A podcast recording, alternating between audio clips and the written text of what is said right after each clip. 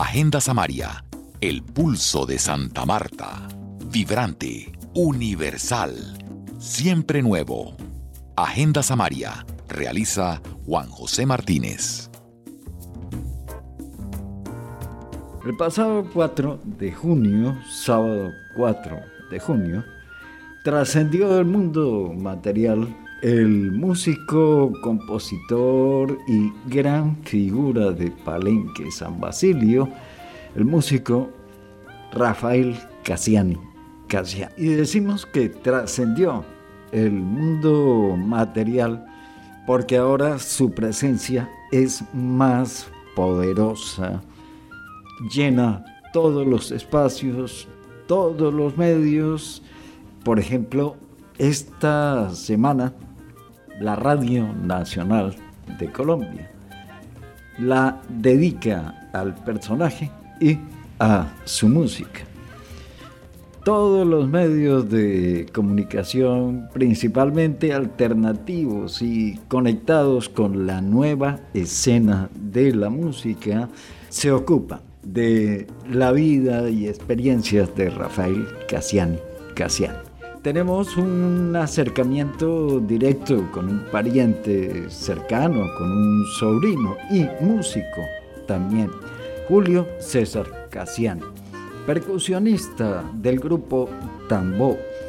Y la única recomendación que podemos hacerle para degustar esta entrevista telefónica que no tiene el mejor sonido, que podamos conseguir formulando de manera encarecida que lo escuche con audífonos, porque eso permite aislar sonidos externos y concentrarse con el ritmo narrativo de su voz, que realmente es lo que importa acá. Bienvenido, maestro Julio César Cassiani, a Agenda Samaria claro, eh, en este momento sí alcanza a escuchar los truenos, relámpagos. Sí, claro, pero eso es parte de la despedida del maestro. Así que no se preocupe. Agenda Samaria tiene eh, la oportunidad y el privilegio de dialogar con una de las personas más cercanas del el fallecido ícono de San Basilio de Palenque, el maestro Rafael Casian Casiani. Estamos con Julio César Casiani, él es integrante del grupo Tambó de Barranquilla. Tengo entendido que es percusionista, ¿no? Sí, maestro, percusionista. En la portada del disco Viva Raíz aparece con la marímbula. Y, en, en, el disco Tambó 25 años, que es la más reciente producción discográfica, aparece con un tambor alegre que tiene una figura tallada. ¿Qué, ¿De quién es la figura que está tallada en ese tambor, maestro? Bueno, la figura que está en el tambor también es uno de los grandes tamboreros que tuvo que tuvo Palenque, que es Tatata, Paulino Salgado. Y ese tambor tiene una historia eh, también bastante sentimental y por eso Batata está en ese tambor usted se, va para San Basilio de Palenque y llega a encontrarse con una ceremonia de una comunidad entera y la vibración que se siente, yo creo que solamente la puede narrar, no solamente un pariente del músico, sino otro músico heredero de la tradición y que además va a cumplir un rito. Sí, de verdad que eso es difícil, uno nunca lo espera cuando, cuando es así como de improviso. Es una sorpresa inesperada, sinceramente, no, no esperábamos esa parte, sobre todo porque mi hijo salía de, un momento crítico que tuvo en la enfermedad y durante también durante el COVID se cuidó muchísimo para En el momento en que supuestamente gozaba de la plena salud, nos encontramos con un paro que Claro. Maestro, eso deja huérfano a San Basilio de Palenque de, de un pilar conceptual y de proyección ante el mundo. Esa dimensión universal que adquirió el Sesteto Tabalá gracias al impulso de su tío Rafael Cassiani, Cassiani ¿Cómo lo ve usted ahora y cómo el mundo ha reaccionado? Por ejemplo, vimos la respuesta inmediata de la cantadora Guayú Lido Pimienta que inició una campaña de todas maneras para recoger fondos para la familia, lo que nos indica que la vida de su tío y la vida de Sesteto Tabalá es igual a la vida de San Basilio de Palenque, con muchas carencias todavía, pero con una inmensa fuerza para sobrevivir.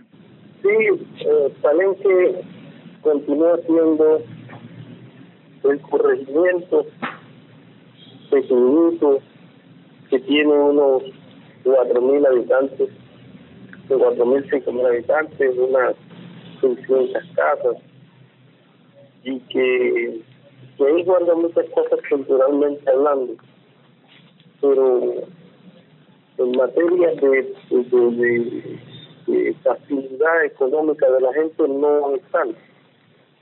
Aunque eso, pues, ha venido cambiando en los últimos cuatro o cinco años, incluso eh, la gobernación hizo una pavimentación sobre la calle principal, eh, los servicios están mejorando cuando no los había siquiera y bueno pero dentro de todo lo malo y lo bueno siempre hay que resaltar lo que también era bueno.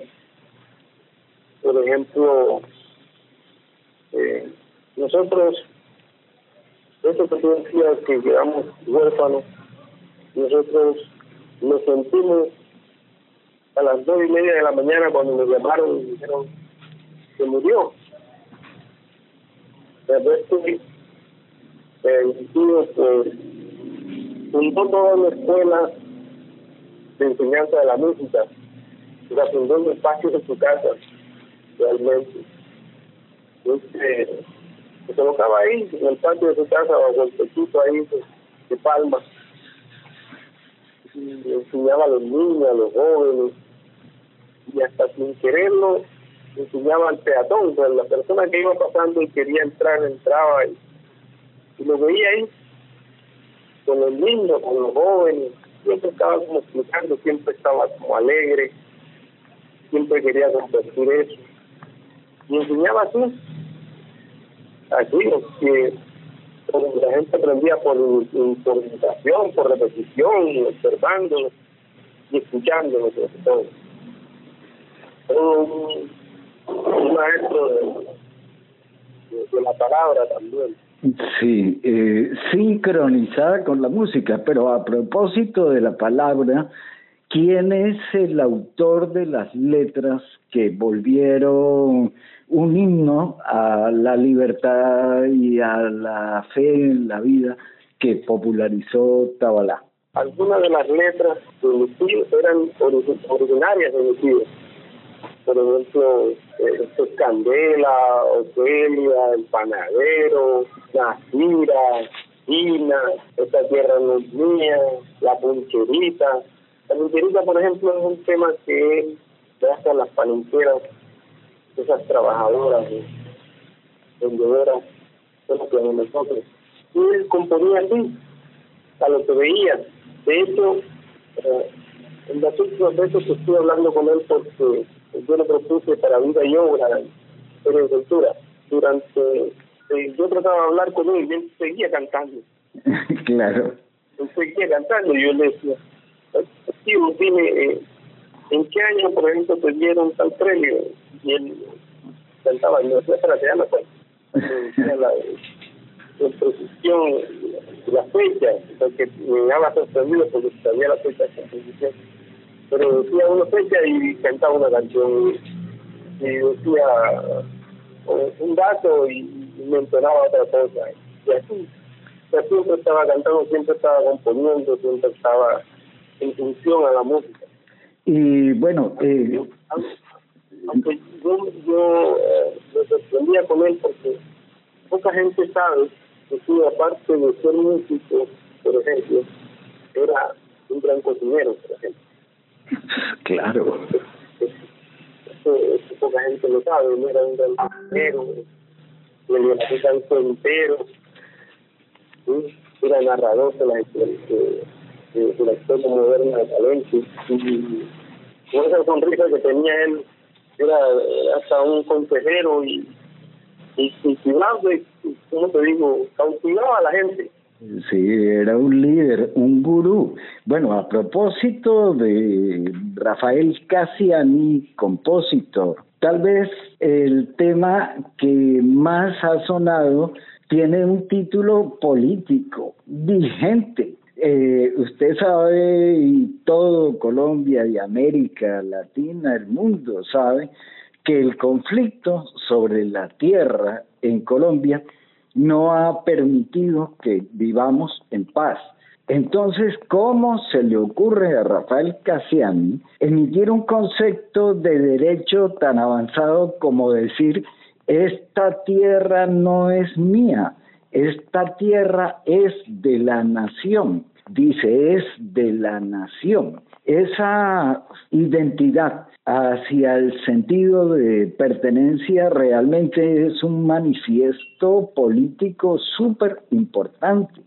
¿Cómo, ¿Cómo lo vive usted? ¿Cómo lo dimensiona? Entre, entre las cosas que yo le comentaba, y yo le decía, porque hay una cosa que gente no, conoce, y es que mi tío era iletrado, a él le pasó como, como Mahoma, él en medio, él se desarrolló en medio, en medio iletrado, y él aprendió pero él se desarrolló básicamente dentro de, una atmósfera iletrada. No, no, no, la connotación política de esa frase que dice, esta tierra no es mía. ¿Cómo, cómo le llegó, cómo le llegó eso? ¿Cómo le llegó esa, esa idea tan política y tan poderosa? Ajá. Y él me decía que la verdad era que eso era como un dolor que le daba a él porque la gente era propietaria de su tierra, con eso de la reforma agraria que se hizo en Colombia y con el invento del Incora, que se en la canción, se habían cedido la tierra a los a los poderosos. En el Estado colombiano se le ha prestado para eso. Y él me contaba que en ese tiempo él trabajaba en el gremio azucarero de los Vélez. Eh, incluso ellos, cuando trabajó, ellos, eh, al parecer, nunca compraron tierra, simplemente llegaron, tomaron esa tierra y hicieron el gremio y todo lo demás ahí, no le importaba lo, el, eh, el campesino fuese el dueño o que no fuese el dueño, sencillamente era de ellos. Mm. Él hace su, él hace su, su anotación de cómo la gente que luchaba por la tierra, por tener su pedacito de tierra, por cultivar, por el pan coger, por la cosa, pues la perdió porque los grandes hacendados llegaron y ya dijeron, no, esto es mío, ya. La historia del despojo narrada a un ritmo, bueno, eh, hablemos de otra cosa, antes de eh, seguir explorando en esta visión macro de la existencia que, que era, digamos, la esencia del maestro Rafael Casian. Por ejemplo, dice que la vida es muy bonita, pero uno no sabe en qué momento se va a acabar. Esa conexión de él en el balance entre vida y muerte ha, ha, profundizado, digamos, en la cadena eterna de la existencia, se ha convertido como en parte de la filosofía que caracteriza a los habitantes de San Basilio de Palenque? Sí, de hecho, el palenquero, el palenquero eh, tiene una esperanza, y la esperanza también la tiene la muerte. en la connotación como tal, y cuando digo el palenquero no es que yo me salga del palenquero, el palenquero no es solo vive en Palenque, que los palenqueros están en este momento, eh, como decimos nosotros, en toda la región. El palenquero es todo eso que se reconoce como palenquero, y sobre todo eh, eh, los que somos portadores de la lengua, por ejemplo. Entonces, el, el palenquero como tal piensa, cree profundamente que la muerte es un paso, que hay otra vida. Disculpe, maestro, ahí va la adrenalina de alto cilindraje montada en un ruido. Alguien le pedía a mi tío que por favor era lo que nosotros lo que nosotros llamamos el recado el recado o recado el recado hacer mandado algo así le pedía que por favor se comunicara con alguien más del otro lado y le diera un mensaje ah y, también, y también alguien le pedía que por favor que cuando él se fuese a morir viniera él y le trajera una comida, la que a él le gusta.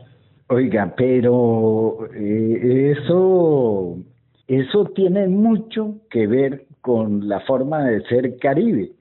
O sea, no tiene absoluto, no, en el sentido de que usted sabe que el hijo que se va lejos eh, la familia cuando puede le manda una caja de mango, de huevos de iguana, bueno, no sé, es como ese, ese ajuar que acompañaba eh, a los faraones egipcios, esa conexión de lo material que filosofía tan bella y que está viva. Pero a propósito de eso, resulta que cuando uno escucha a Tábala, se, se mete eh, en, un, en un rito que puede bailar, pero realmente lo está es llevando bajo unos patrones rítmicos muy conocidos.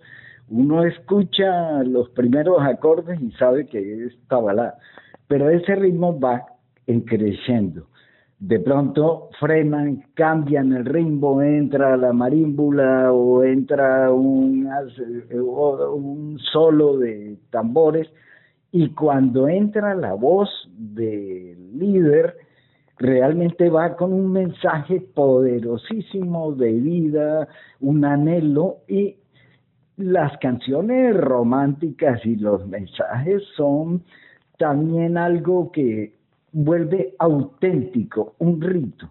Entonces ese rito comenzó el sábado, el nuevo rito comenzó el sábado acompañando el féretro del maestro, eh, continúa durante las nueve noches y eso habrá significado como una peregrinación hacia San Basilio de Palenque. Ustedes esperan mucha gente, periodistas de muchas partes del mundo, músicos, amigos, colegas, ¿cómo ven esa expectativa que va a ser una reunión de almas, de espíritus, de ganas en un escenario que se afianza irónicamente con el fallecimiento y la despedida de un maestro?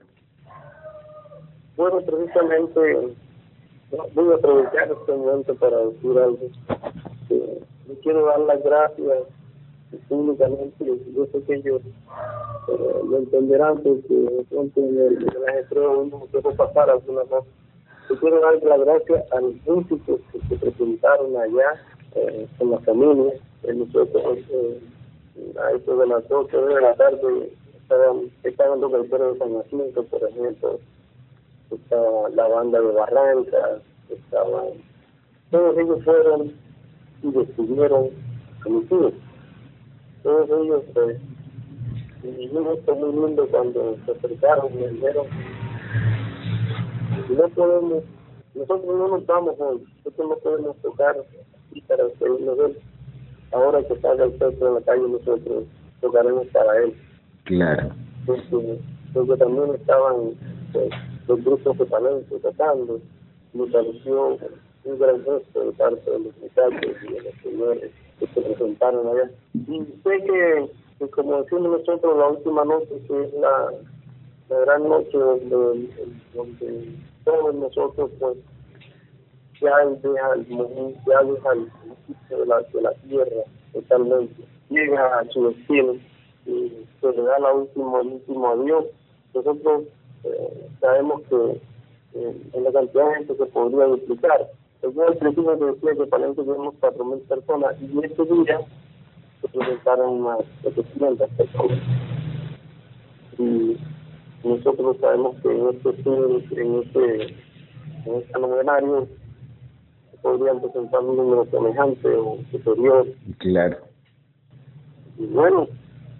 Explíqueme un poco más la diferencia rítmica de Sesteto Tabalá que se ve es como un rito, como si fuera una misa, como si fuera una convocatoria integral a una experiencia espiritual, sensorial, que tal vez la unidad del sonido del sesteto tabalá, con eso hipnotiza y cautiva al mundo. Es único en Tabalá, porque el resto de músicos que han mencionado y otros son exploraciones sonoras combinando diferentes ritmos, pero es que esto es toda una catedral del sonido en donde hay una comunicación íntima del espíritu del músico con la esencia de la vida y con eso queremos despedir a Julio César Cassiani, eh, familiar del maestro Rafael Cassiani, Cassiani, miembro del grupo Tambo, otra logia de músicos que en el Caribe colombiano tienen su representatividad y forman la esencia de lo que constituye el Caribe negro que irónicamente vive ahora que el maestro ha partido. Bueno, lo que lo que pasa eh, la música nuestra es que la música eh, del respeto es, eh, es básicamente igual. Y cuando el respeto como tal eh, nace en talenteros, el respeto realmente eh, sí, sí vino de Cuba y sí llegó eh, acá con, precisamente con los, con los, técnicos cubanos venían a los diseños, que eran muy expertos en el tratado del azúcar pero los palanqueros teníamos lo que llamamos el bimbalú, que es toda la terminia mortuoria donde se toca. Y eh, cuando se mezcla esa, esa, esa música que se aprende en los talenteros eh, de, los cubanos, se mezcla con esa ritualidad que, se le aporta, pero que nosotros llamamos ese baile cantado de la mente, es cuando surge esa forma diferente, esa forma que manifiesta, que, que, atrapa, que, es muy cotidiana, muy cotidiana, de los niños cantan eso, bailan eso, caminan eso como el centro vital del ambiente. Entonces, ese, ese, esa, esa ritualidad era entrenada en la música. La voz, la voz es una forma de, comunicarnos de comunicar lo que lo que se está diciendo, lo que se está diciendo, lo que se está pensando, lo que se está sintiendo. Entonces es cuando nuestros cantos tienen esa característica particular. Ahora con, el fallecimiento de tío, pues tío dejó eh, varios grupos que están estructurados y, unos jóvenes que, que están tocando también. Eh, el, el, ayuntamiento del pueblo, si lo hacen bien o lo hacen mal, bueno, eso ya es otra cosa. Pero están ahí y en este momento pues aparecerá la voz líder que, que transmitirá eso que, que viene de él, que le ha enseñado. Eh, en ese tiempo hay dos o tres muchachos que, bueno, yo estoy hablando de muchachos. Sí, sí, pero. No, no, no son muchachos, son adultos de 40, 50 años, que eh, estuvieron mucho tiempo con mi tío. Y hay unos niños también que mi tío eh, tenía eh, enseñándole como siempre hacía y hay eh, otros niños que otros miembros del sector también eh, estaban eh, guiando. Pues de esos, de esos jóvenes, pues esperamos que haya una voz, una voz que sea la voz que, que, que ponga enfrente. Porque en este momento eso no está sucediendo eh, Juan Cañate que es el hijo de Arturo Cañate, el que era el maraquero, el, que fue por toda la vida. Ya. ¿Y Paito? Bueno, Paito eh, está en otro proceso con otros muchachos también. Ah, perfecto. Bueno, eh, maestro, yo no quiero quitarle más, más tiempo porque considero que ha sido un testimonio valiosísimo que le, le tiene mucho que decir a la región caribe que debe escucharse a sí misma. Pero una curiosidad es una característica de la familia Casiani, de toda la familia de San Basilio de Palenque, la longevidad, porque algo tiene que ver la alegría, la música, la buena cocina, el querer un territorio con los largos años que viven sobre la tierra. Pues,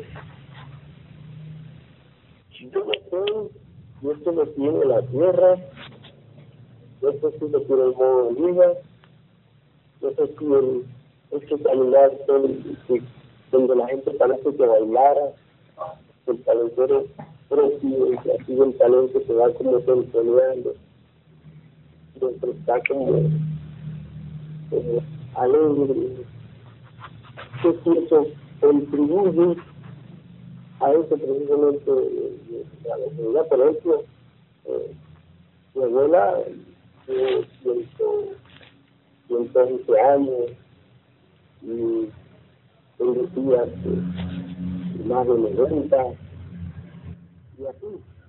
Y efectivamente no llegó hasta allá pero se los gozó cada minuto poniéndole música bueno, por, dejarme decir algo. Sí, claro, dime. Eh, bueno, eh, el talento está abierto para todos que lo quiera visitar.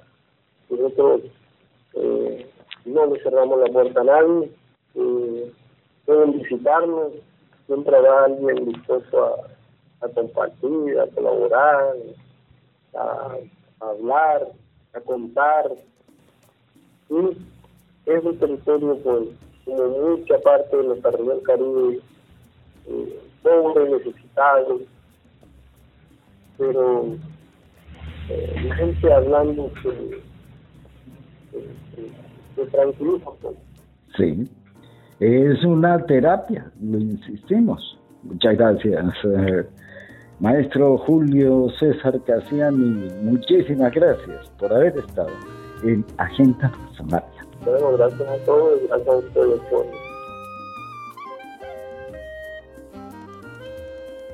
Dialogamos con Julio César Casiani, percusionista de la agrupación Tambo de Barranquilla. La música de este podcast es original del maestro Samario Fernando Linero Montes.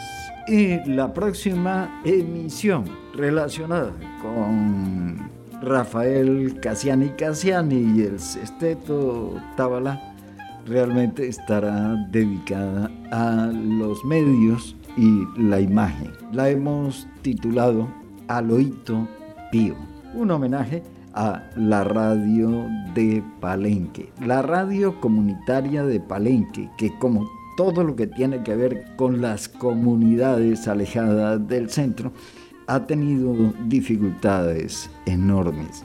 Y es el momento en que atraviesa la mayor crisis. Muchas gracias. Lo esperamos en la próxima edición.